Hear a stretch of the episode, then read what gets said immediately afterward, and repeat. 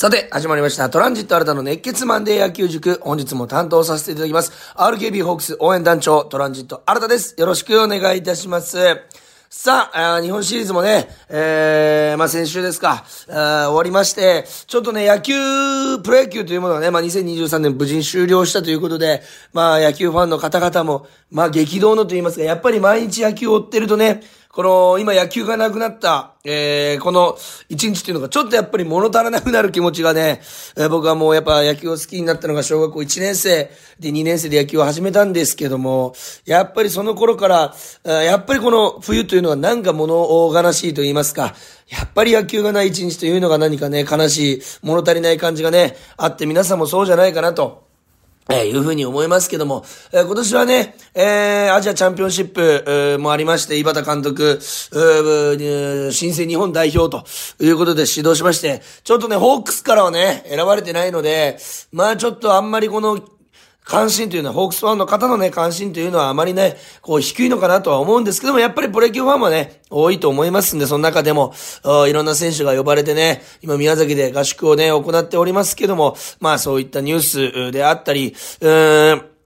ホークスのね、秋季キャンプも行われておりまして、ちょっと僕が感動したのはね、感動したというかなんかこの、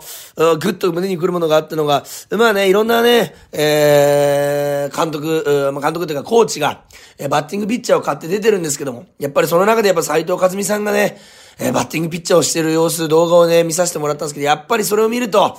うわなんか、うわ俺ら、俺たちのエースだっていう、なんかこの、僕がね、まあ95年生まれで現在20、今年28歳の年なんですけども、その世代からするとやっぱり、エースは斎藤和美っていうね、そこからこの和田さんであったり、杉内さんであったりというね、えー、いろんな選手が出てきてということで、えー、和美さんがね、えー、66番背負って投げてるのを見るとね、えー、現在は違うのか、やっぱ66番がこの蘇ってくると言いますか、えー、やっぱり、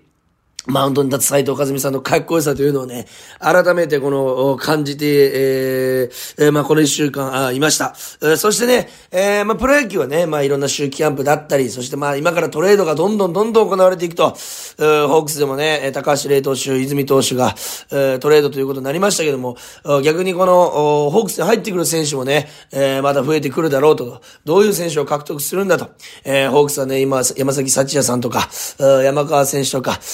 まあいろんなね、方の名前がね、上がっておりますんで、えー、バウアー投手とか、やっぱいろんな方の名前が上がっておりますんで、どうなるかっていうのも楽しみにしていきたいなというところでございます。そしてね、戦力外を受けたね、ホークスの選手たちが、え、次どのチームに決まるのかなと、いや、てか全員他のチームに決まってくれと思いながらね、この秋を過ごしてるんですけども、えー、高校野球に目を向けますと、私、宗像市出身なんですけども、俺の、僕の親父はね、あの、お父さんは、東海大学、まあ、当時東海大学附属第五高校、今東海大福岡高校出身でございまして、その東海大学附属第五高校が、えー、見事、九州大会ベスト4に入りまして、えー、この秋の大会で、まあ、大体、おそらくベスト4に入れば、えー、まあ、よっぽどのね、ことがない限りは、選抜大会、えー、春の甲子園が濃厚じゃないかなということが今言われております。えー、まあ、この時点でね、ベスト4に入っているということ時点で、えー、とても素晴らしいですし、福岡代表が、ベスト4に上り詰めたと。しかも、えー、今年の夏ですね、この一期前のチーム、今年の夏に僕は僕を宗像高校対東海大学附属福岡高校の試合、夏の大会見に行きまして、まあ、ね、東海が勝ったんですけども、僕を負けてしまったんですけど、やっぱり東海のね、えー、相変わらずの強さというかね、個人のこの、個の強さももちろんですけども、えー、やっぱり監督を筆頭にね、この一個束になってかかる強さっていうのはね、当時から変わってないのかなと。えー、僕たちがね、高校生の頃から、もう10年前とかもめちゃくちゃ強かったですし、僕たちの大会ベスト4に入ったんですよ。最後夏の大会。東海がね、行くと思ったんですけども、全、あ甲子園に、えー、まあ負けてしまったという試合もありまして、えー、やっぱりね、当時から強かった。そしてまあ選抜がね、より濃厚になっているので、絶対決まってほしいなと、春の選抜に出ていただきたいなと。えー、監督のね、えー、東海大福岡の監督さん、野球部の監督さんともね、少しだけあの、えー、まあ、知り合いというか仲良くさせてもらってまして、えー、そこら辺含めてやっぱ気持ちもこもってしまうので、えー、頑張ってほしいなと。えー、ぜひね、皆さん高校野球、福岡のチームの高校野球のね、えー、そして九州のチームの高校野球の、う動向にも注目していただけたらなというふうに思います。さあ、今日はですね、えー、今日はというか今日も、メールールいただいております。ありがとうございます。えー、長崎市、えー、カルロスト式とオレガドライブさん、お久し、お久しぶりでございます。いつも聞いていただきありがとうございます。えー、長崎在住のホークスファンですと。シーズンオフでホークスの試合が見られないのは寂しいですが、マンデー野球塾は欠かさず拝聴させていただいています。ありがとうございます。今後も野球を分かりやすく深掘りする放送を楽しみにしていますと。いつも褒めてくださるありがとうございます。私、えー、私は高校時代野球をしていて、ほう。3年の夏には甲子園、ベスト8まで勝ち進みました。ええー、そうなん初めて知ったんですけど、すげえ。甲子園ベスト8ってことは長崎代表かな？おそらく高校時代。えー、で、甲子園出て、ベスト8。え、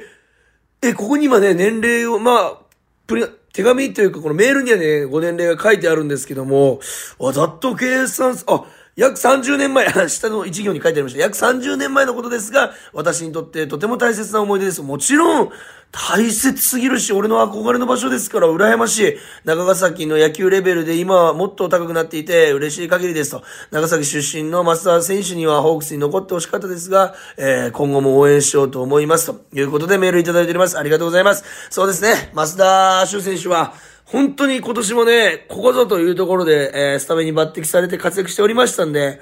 えー、国母監督も戦力として見ていたとおっしゃってましたんで、ちょっと衝撃の戦力外通告でございました。えー、まだね、この、ファンの方々自体が松田選手がいなくなったということ自体を受け入れてない、受け入れきれてないという状況でございます。ただね、松田選手絶対にね、えー、どこかで現役を続けていれば絶対に、活躍する選手だと思いますんで、それ信じて我々応援するしかないし、たとえプロ野球が無理で、独立リーグとか社会人野球になったとしても、そこでね、もう一回プロにというところ、このガッツあるプレーと、ガッツあるこの声出し、ここがやっぱホークスを引っ張ってきてくれた松田選手の良さですから、松田選手の復活と言いますか、えー、まあ現役続行をね、我々も願っているところであります。ありがとうございます。カルロスト式と俺がドライブさん。そしてね、ちょっとこれで思い出したんですけど、長崎のね、今ね、高校野球の話出ましたけども、実はね、今年、えー、先ほど言った東海大福岡がね、九州大会のベスト4に残ったんですけども、まあ各県で予選が行われて、えー、各県の代表2校かな、2校かな ?3 校か。2校が、あまあ、九州大会に行って、その中でベスト4を争うと、優勝を争うといった、九えー、九州大会、秋の大会なんですけど、高校野球。実はその長崎県大会のベスト8かなベスト16から8に残った、えー、1チームがありまして、それがなんと、壱岐商業、津島高校、上津島高校の3校合同の連合チームというのが、うーそのね、えー、数少ない中に残りまして、なんと、そこの連合チームの監督が、僕の大学時代の野球部の同級生なんです。つまり、27歳の監督が、えー、そのチーム、連合チーム初、史上初のベスト8に導いたということでございまして、かなりね、僕も刺激を実はね、受けたんです。あの、なかなかね、まあ皆さん、詳しくない方のために説明すると、この連合チームというのはやっぱり練習時間も短いし、そもそも人数が足りてないと、おいうような、あのー、なんて言いますか、この状況でございますんで、なかなかいい成績を残せるというケースが、えー、ないんですね。だからこそ、なかなかこの、例えばユニフォームが違ったり、えー、習ってきた環境が違ったり、サインも違うというところでございまして、その中で、えー、ベスト8に残るというのは、とてもとても、おーまあ、なんと言いますか、できることではないというのが正直なところでございまして、えー、えー、だからこれ、勝ち進む、西、ロハと、あ、ベスト12かな？ベスト12に残ってるのかな？これは。えー、あ、じゃベスト8だ。西、ロハ、あ、ベスト10、ベスト10、あ、8だ。すいません、何回も。何回も大きい声出してすいません。えー、かなりね、上位に残ってると、えー、いうことでございまして、ここを、お津島、上津島、生き商業、ここの監督、が、まあ僕の同級生、えー、でございました。本当すいません、今興奮のまま喋ってるんですけども、やっぱりこの、なかなかね、練習環境とか練習時間が、えー、一緒にね、こう連携プレーなんかも測れないところでここまで勝ち進むっていうところが、まあある意味高校野球の良さなのかなと、凄さなのかなと、いうところでございまして、長崎県の高校野球もこういう形でね、盛り上がってるっていうのは非常に嬉しいですし、何より自分の同級生がね、監督としても、高校野球界に貢献しているというところが、もう僕にとってはすごく励みになりますし、えー、まあ、刺激になるようなエピソードでございました。ぜひね、えー、カルロス・トシキと俺がドライブさん、そちらの方もね、追っていただければというふうに思います。今日もメールありがとうございます。さあ、それでは今日はですね、えー、まあ、試合がない、何をするんだということでございますけども、えー、2023年度の三井ゴールデングラブ賞受賞者が発表されました。えー、計、えー、ベスト、えー、ゴールデングラブでございますが、2、4、6、8、9人、えー、9人かける両リーグということで、えー、ちょっとずつね、その選ばれた、えー、選手たちと、その選手のなんか僕がね、見る魅力みたいなところをね、えー、ご説明できたらなというふうに思います。あくまでもこう、やっぱり守備に特化した選手たち、えー、と思われがちなゴールデングラブでございますけども、そうじゃないよというところも含めて説明したいなというふうに思います。それでは今日も最後まで聞いてください。プレイボールトランジット新たの熱血マンデー野球塾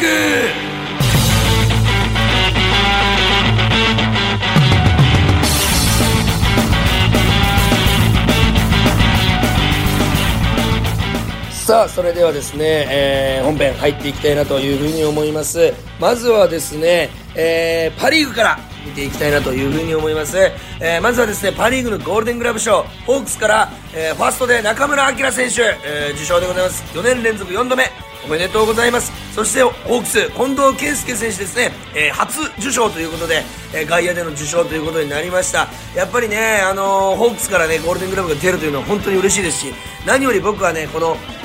3月から4月からずっとこの RKB ラジオさんの生放送を週3日やらせてもらった、そしてマンデー野球塾合わせて週4日間のこの野球のラジオで、ずっと中村晃選手のファーストでのプレーというか、守備での貢献度をずっと僕は取り上げてきました。このショートバウンドをね、取るところ、もちろんゴロとかね、ライナー、えー、普通にね、自分でボールをさばくところもそうですけど、やっぱり、えー、ショートセカンド、サードが投げた、あファーストへの悪送球を、悪送球にしない、アウトにしてみせるという、えー、面での、受賞というのもね、えー、あるんじゃないかなというふうに思います。かなり2位、2位トングー選手だったかな、2位差をつけて、かなり差をつけての受賞になりました。えー、僕はね、この中村晃選手のショートバウンドの、えー、まあ、なんて言いますか、補給率カバー率だけの動画を集めたものでね、お酒飲みたいと毎日思ってるぐらい、本当に、綺麗なカバーを見せるんです。ショートバンドだけではなくてね、ハーフバンドも含めて、えー、そこをね、さばいていく、この、中村明選手のこの、なんて言いますかね、玉際の強さってよく野球、をや、な、やってる人の中では言うんですけども、その玉際の強さ、えー、まあ、グローブの引き、押し、えー、取りに行くだけじゃなくて、えー、まあ、グローブを置いておくという表現するんですけども、えー、置いておく、決して動かさないというところの、まあ、グローブの、まあ、さばき、えー、玉際の強さ、これが、あ受賞の一番の理由じゃないかなと、僕は思います。この、アキラ選手がね、ファーストにいることで、えー、ピッチャー陣は多分ね、2、30失点は防げましたし、えー、2、30本の出塁を防げ、えー、防げたんじゃないかなというふうに思います。もっとかな、出塁で言うと5、60本かな、出塁を防いでいるのが、えー、中村明選手、えー、とても心強い、ファーストでね、やっぱりここまで守備が取り上げられることってないんですけど、実は前頃に反応してるのはファースト、一番、えー、ボールを触ってるのはファーストでございますんで、えー、そういうところ含めると、やっぱり、えー、ファーストの大切さというのもね、学ばせてもらった今シーズンでございました。中村明選手、本当におめでとうございます。そして近藤健介選手、ほぼフル出場、えー、1試合除く、うあ、フル出場かな？えー、外野と DH というのを行き来しながら、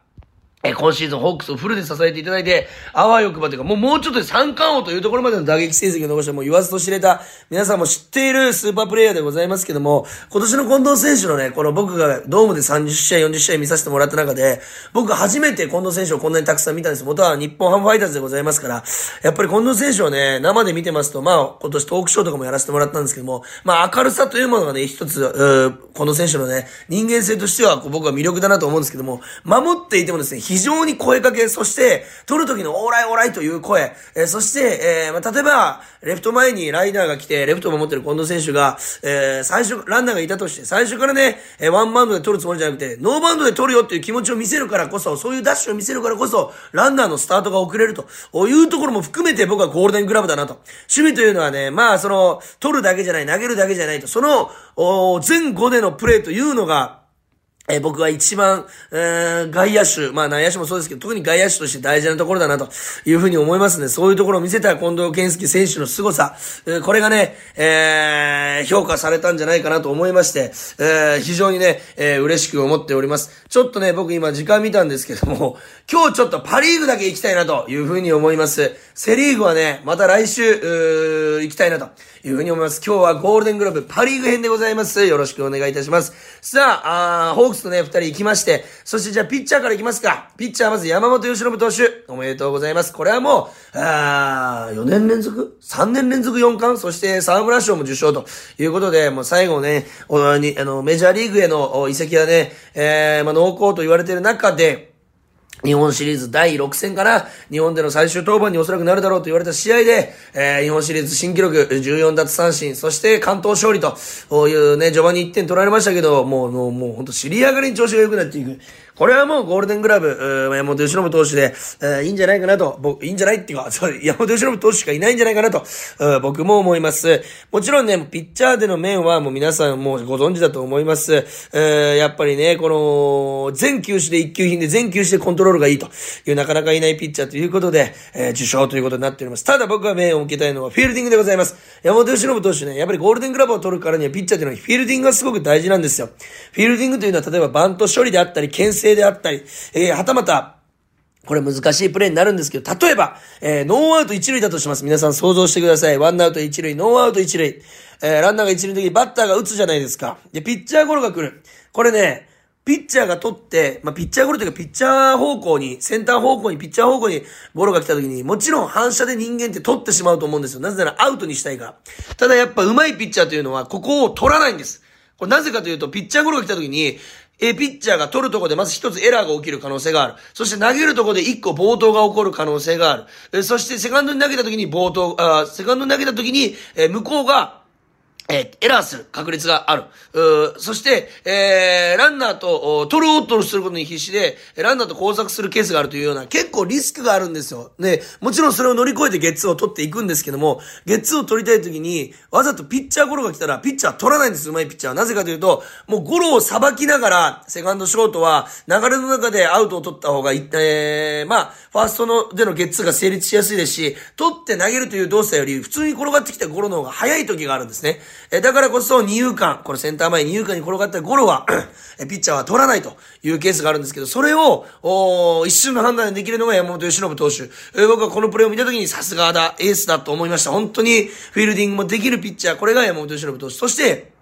もう一個僕はフィールディングができるピッチャーの特徴として、えー、バント処理の時にマウンドから降りてくるスピードですね。やっぱりゴロを取ろうとして結構合わせて出てくる、ゆっくり出てくるピッチャーいるんですけど、結構それってリスキーで、左バッターだった場合はファーストがセーフになる確率があるんですよ。ゆっくり降りてきたら。ただ山本由伸投手はダッシュでマウンドを降りてきますんで、日頃の練習もしっかりしてるからこそ、こういう時にダッシュできるんだろうなというのも感じるようなプレーを見せてくれてますんで、えー、ここはもうゴールデングラブ山本由伸さんで、もういいしか他いないんじゃないかなと思うようなプレイヤーでございます。おめでとうございます。次、続きまして、キャッチャーですね。キャッチャー、甲斐選手にね、もう何年連続で取ってますから取ってほしかったんですけども、若月選手が今回はね、えー、ゴールデングラブということで、何票差だったか結構僅差ということを聞きました。ただ、甲斐さんはね、えー、もちろん欲しいけどもそこじゃないと、う次また取れるように頑張りますというコメントを残されております。えー、若月選手の凄さでございます。まずね、甲斐さんの裏に隠れてますけども、肩が強いんですね、若月選手。本当に肩が強い。あのー向こうでは何だったっけ？若月、えー、あ、すいません、ちょっと忘れちゃったんですけど、結構異名もついてるぐらい、カイキャノン的なね、えー、異名もついてるぐらい若月選手の方というのは実は強くて、カイさんがやっぱり注目される中で、えー、裏に隠れてますけども強い。そして僕は若月選手の、えー、好きなとこやっぱリード面、インコースを本当に多くついていくと。えー、もちろんね、山本由伸投手、山崎幸也投手、宮城投手、山下俊平太投手、田島投手、東投手といったような強力、えー、オリックス投手陣の中において、やっぱり、この6人が勝てるのは若月選手のおかげかなというふうに思います。やっぱりこの配球といった面で日本シリーズでも見られましたけども、山本由伸投手や宮城投手がね、えー、マウンド降りるたんびにありがとう、ごめんということを若月選手に言うんです。これはやっぱ若月選手に対しての信頼、若月選手の、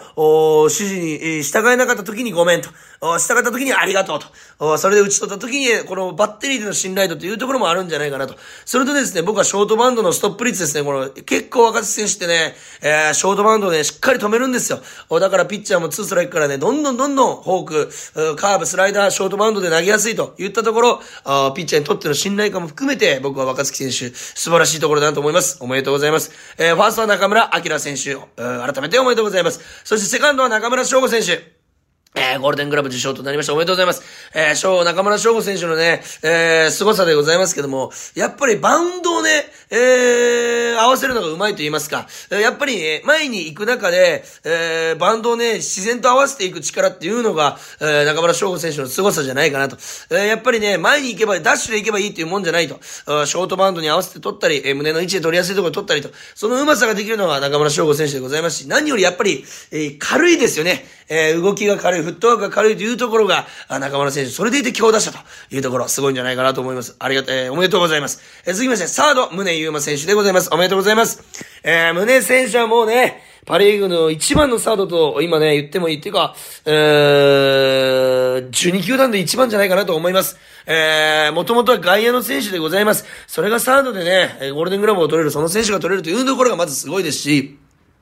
日本で唯一メジャーリーガーのようなプレーをしているのが、えー守備でメジャーリーガーのプレーをしているのが宗選手じゃないかなというふうに思います。えー、球際の強さ、まずね、ガッツですね、絶対ボールから逃げないというところと、えー、やっぱ気持ちがないと、サードはできない。えー、元、元はね、長島茂雄さんが守ってたホットコーナーと言われる場面、ホークスで言うと松田選手がね、本当長い、えー、期間、守って、守り抜いてくれましたけども、宗選手の凄さは、まずはそのホットコーナーというところで、ボールに向かっていく強さ、そして、えー、も、一番は僕はスローイングですね。スローイング、もう肩の強さがね、これ肩の強さだけじゃない、まあスローイングってあえて言ったのはコントロールですね。ファーストにしっかりとアウトにできる位置で投げるというところが、え肩の強さ、そしてスローイングの正確さ、宗選手の売りじゃないかなというふうに思います。えー、惚れ惚れするようなプレーを毎、えー毎試合、毎球、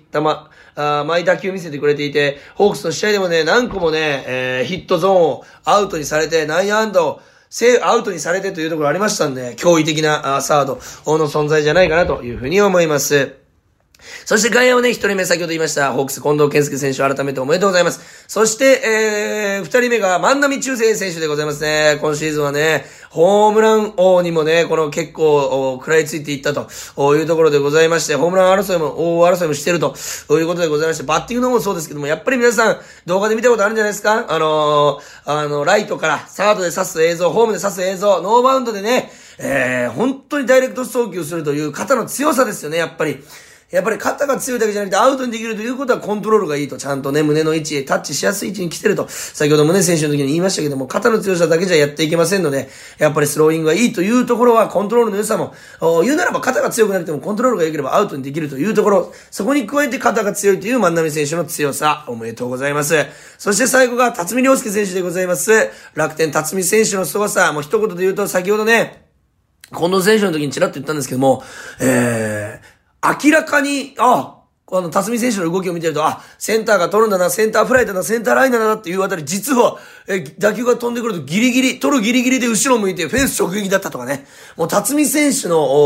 おプレーに何度騙されたか、ホークスで言うとね、柳田選手もそれで、えー、ね近藤選手のね、えーセンターオーバーのあたりを、この、お辰巳選手が取るように見せかけて、柳田選手は一回セカンドランナーからセカンドで戻ったんですけども、実はフェンスダイレクトのあたりで、えー柳田選手は三塁でストップしてしまったという事例がありましたけども、それぐらい取るギリギリで、えー、実は取らないといったプレーを見せる柳田選手も勘弁してよということを言ってましたけども、近藤選手は二塁まで行けるんですけども、柳田選手は三塁で止まっちゃった。これは柳田選手が悪いんじゃなくても、辰巳選手が上手すぎたというところでございます。そういったトリック、まあ、トリッキーなプレー、トリックプレーって言われるんですけども、外野は実はね、えー、いろんなところでそういうのをね、練習したり、想像して、えー、プレーしておりますから、えー、上手い選手はできて当然ということがね、当たり前だよと辰巳選手から言われるかもしれませんけども、やっぱりあれが、えー、試合の中でできるというのは、えー、賢さ、そして日頃から意識して練習している意識の高さっていうのがあると思います。えー、辰巳選手、本当におめでとうございます。さあ、この9選手がね、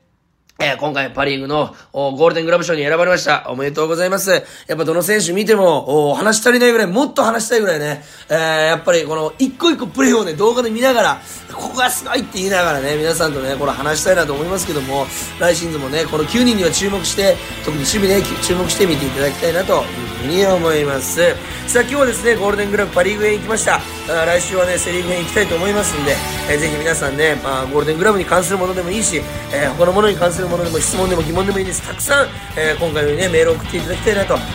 カルロスさんみたいなメールを送っていただきたいなというふうに思います。えー皆さんからね、メールたくさんお待ちしております。メールアドレスは kor.rkbr.jp、kor.rkbr.jp です。皆さんたくさんお待ちしております。それでは来週も聞いてください。よろしくお願いします。ゲーム、セット。